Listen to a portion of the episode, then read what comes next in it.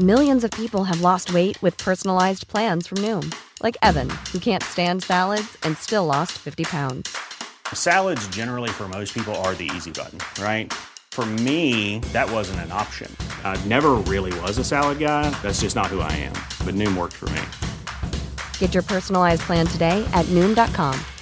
Real Noom user compensated to provide their story.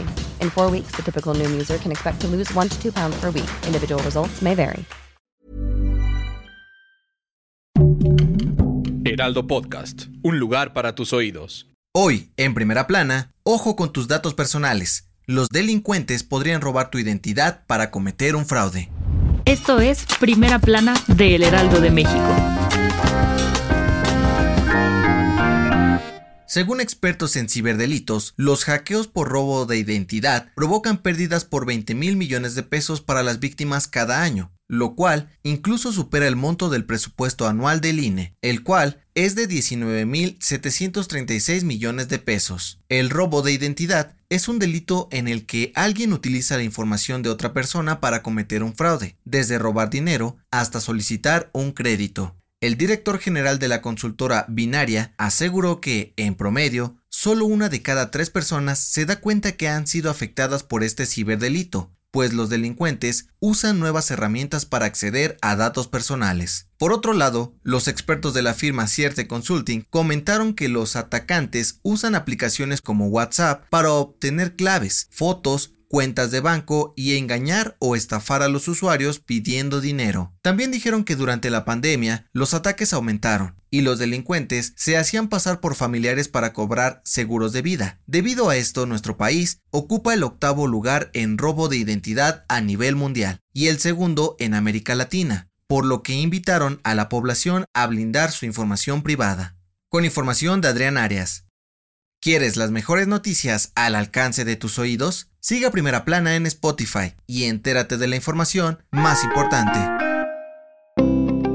Durante la edición 33 de la reunión de embajadores y cónsules 2022, la titular de la Secretaría de Seguridad y Protección Ciudadana, Rosa Isela Rodríguez, dio a conocer que en los últimos tres años, la Unidad de Inteligencia Financiera ha asegurado 13 mil millones de pesos y bloqueado 46 mil cuentas bancarias vinculadas con el crimen organizado. La funcionaria también dijo que desde el 2019 han detenido a más de 2.500 criminales relacionados con grupos delictivos, de los cuales 878 son objetivos prioritarios. Además, informó que gracias a la ayuda de las Fuerzas Armadas se han asegurado más de 3.000 kilos de drogas en aduanas marítimas y terrestres. En este sentido, dijo sentirse orgullosa de los logros que han obtenido en los últimos tres años y agradeció a los cónsules y embajadores por trabajar en recuperar la buena imagen de México ante el mundo. Con información de Diana Martínez.